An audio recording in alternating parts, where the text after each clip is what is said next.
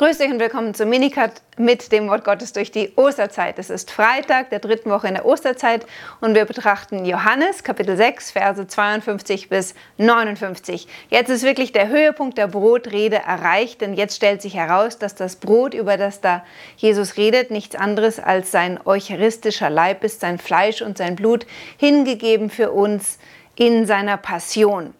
Die ganze Passage, Verse 52 bis 59, sind eine einzige Meditation und Entfaltung des letzten Wortes, das wir gestern betrachtet haben, nämlich Vers 51, wo Jesus gesagt hatte, das Brot, das ich geben werde, ist mein Fleisch für das Leben der Welt. Diese kleine Präposition für klingt so harmlos auf Deutsch, aber im Griechischen deutet sie an, dass dieses Brot, das da gegeben wird, direkt mit dem Kreuz zu tun hat, denn an anderen Stellen benutzt Jesus genau diese Präposition im Hinblick auf die Hingabe seines Lebens. Ich bin der gute Hirte. Der gute Hirte gibt sein Leben hin für seine Schafe. Kapitel 10 werden wir nächste Woche sehen. Oder auch, niemand hat größere Liebe, als wer sein Leben hingibt für seine Freunde. Kapitel 15 werden wir in der Woche danach sehen. Da stritten sich die Juden, also die Menge, mit der er dort streitet, und sagten, wie kann er uns sein Fleisch zu essen geben? Diesen Streit führt Jesus nicht nur mit den Menschen der damaligen Zeit. Er reflektiert einen Streit, der sich durch die Jahrhunderte hindurchzieht. Es gibt diejenigen, die daran glauben, dass Jesus für uns in Fleisch und Blut in der Eucharistie gegenwärtig geblieben ist und diejenigen, die das zu hart finden und das zurückweisen. Insofern ist diese ganze Passage für uns da, dass wir uns selber entscheiden, welche Position nehme ich ein. Ja, auch wenn es heißt, wie kann er sagen, er ist vom Himmel herabgekommen? Wir kennen doch seinen Vater und seine Mutter. Anstoß an der Idee der Menschwerdung Gottes, riesiges Skandal und bis heute. Ja, daran scheiden sich die Jünger Christi. Und nicht jeder kann da mitgehen, wie wir morgen sehen werden. Jesus sagte zu ihnen, Amen, Amen, ich sage euch. Wichtige Offenbarung.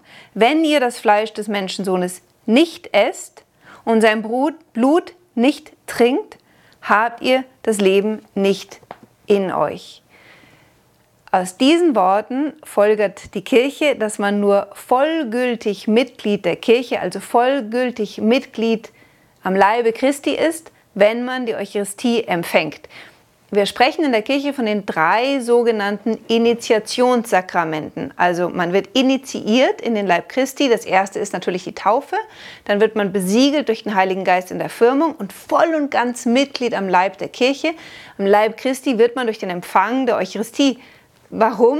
Weil der Empfang seines Leibes mich derart mit ihm vereint, wie nach den Worten von Genesis 2 ein Mann sich mit seiner Frau vereint und die beiden werden ein Fleisch sein. Mann und Frau können nicht ewig ein Fleisch bleiben, aber Christus vermählt sich mit uns in der Eucharistie auf eine derartige Weise, dass sein Leib mit unserem Leib eins wird. Darum sagt er, wer mein Fleisch isst und mein Blut trinkt, hat das ewige Leben und ich werde ihn auferwecken am letzten Tag. Das ist Jesus so wichtig, dass es jetzt schon zum dritten Mal wiederholt. Und ich will euch die Interpretation oder die Auslegung von Johannes Paul II. zu dieser Passage vorlesen, weil sie sehr schön ist und das kommt wieder aus der Enzyklika äh, Ecclesia de Eucharistia die ich vielleicht unten verlinken werde, dann könnt ihr es nämlich selber nachlesen.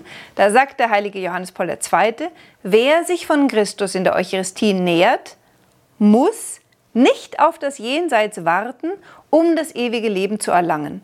Er besitzt es schon auf Erden als Erstlingsgabe der künftigen Fülle, die den ganzen Menschen betreffen wird. In der Eucharistie empfangen wir tatsächlich auch die Garantie, die Garantie der leiblichen Auferstehung am Ende der Welt. Und jetzt zitiert der Papst wieder das Evangelium, wer mein Fleisch isst und mein Blut trinkt, hat das ewige Leben und ich werde ihn auferwecken am letzten Tag. Johannes 6,54.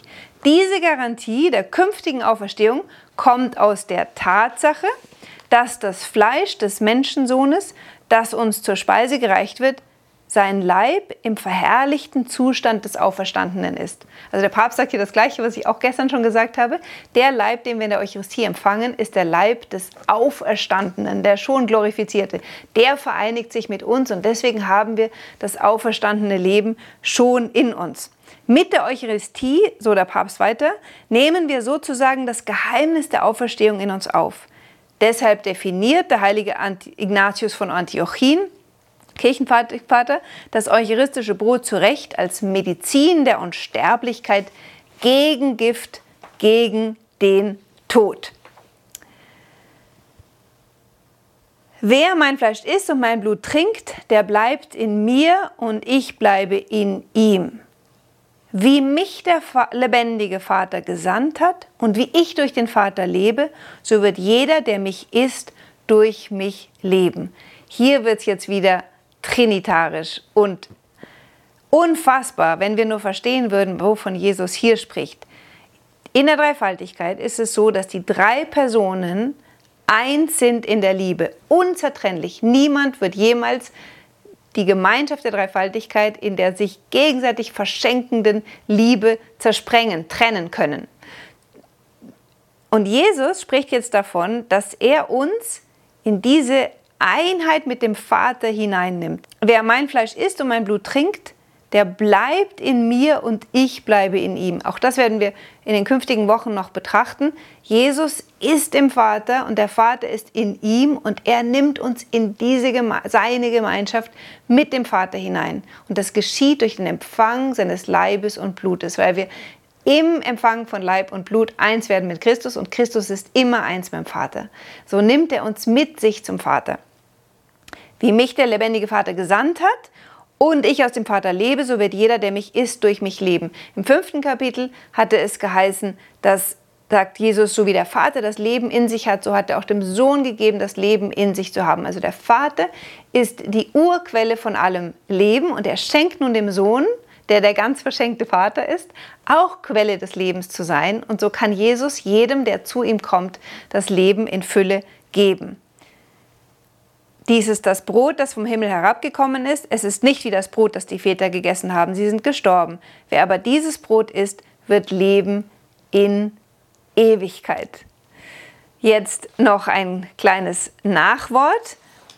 Die Kirche und das Neue Testament machen uns darauf aufmerksam, dass es absolut lebensnotwendig ist, die Eucharistie zu empfangen. Aber so sagt uns der heilige Paulus, wir sollen sie nicht unbedacht empfangen, wir sollen uns vorbereiten. Die normale Vorbereitung ist Taufe, das ist die vollkommene Vergebung aller Sünden, Firmung und Eucharistie. Jetzt ist es aber so, dass wir im Leben fallen und uns durch die Sünde von Christus trennen. Und in einem solchen Fall sollen wir erst beichten gehen, bevor wir die Eucharistie empfangen. Denn, so der heilige Paulus, wer unwürdig von dem Brot isst und, auf den und den Kelch des Herrn trinkt, macht sich schuldig am Leib und Blut des Herrn. Darum soll sich jeder selbst prüfen, erst dann soll er von dem Brot essen und aus dem Kelch trinken. Denn wer davon isst und trinkt, ohne zu bedenken, dass es der Leib des Herrn ist, der zieht sich das Gericht zu indem er isst und trinkt. Wer sich also einer schweren Sünde bewusst ist, der muss zunächst das Sakrament der Buße empfangen, bevor er die Kommunion empfängt. Daher die Beichte. Wenn wir aber im Stand der Gnade sind, dann werden wir angehalten, die heilige Eucharistie so oft wie möglich zu empfangen. Ja, die Kirche meditiert sogar in ihrem, in der, legt sogar das Vaterunser dahin aus, dass das Wort, das im Griechischen benutzt wird für das tägliche Brot, eigentlich auf die Eucharistie hinweist. Da ist nämlich ein seltsames Wort, Epiusius, und das bedeutet das übersubstanzielle Brot. Also nicht das normale Brot, sondern gib uns täglich das übersubstanzielle Brot. Das heißt, das Brot, das uns nicht nur irdisches Leben schenkt, sondern ewiges Leben. Jeder Empfang der Eucharistie vereinigt uns tiefer mit Christus, lässt den inneren Menschen in uns wachsen, ja, so wie Jesus sagt, mein Brot ist wahrhaft eine Speise, mein Blut ist wahrhaft ein Trank. Normale Speise ernährt den Leib, die eucharistischen Speisen, die eucharistischen Gaben, die ernähren wirklich den inneren Menschen in uns, den neuen Christus, der schon seit der Taufe da wächst, aber der will immer mehr Gestalt annehmen und ernährt uns auf der Pilgerreise unseres irdischen Lebens auf dem Weg hin zum ewigen Leben, wo wir dann endlich nicht mehr von Gott getrennt werden können. Darüber hinaus stärkt uns der Empfang der Eucharistie im Kampf gegen die Sünde und verbindet uns tiefer mit den anderen Gliedern im Leib Christi, denn man kann nie nur den Leib Christi einzeln empfangen. Christus kommt immer mit allen seinen Gliedern, er ist mit allen eins und vereint uns darum tiefer untereinander und er öffnet uns das Herz für die Armen, denn Christus liebt die Armen ohne Maß und er schenkt uns in der Eucharistie Anteil an seiner Liebe und so öffnet er uns das Herz, seine Liebe an die anderen Menschen weitergeben zu können. Das war's für heute. Bis morgen.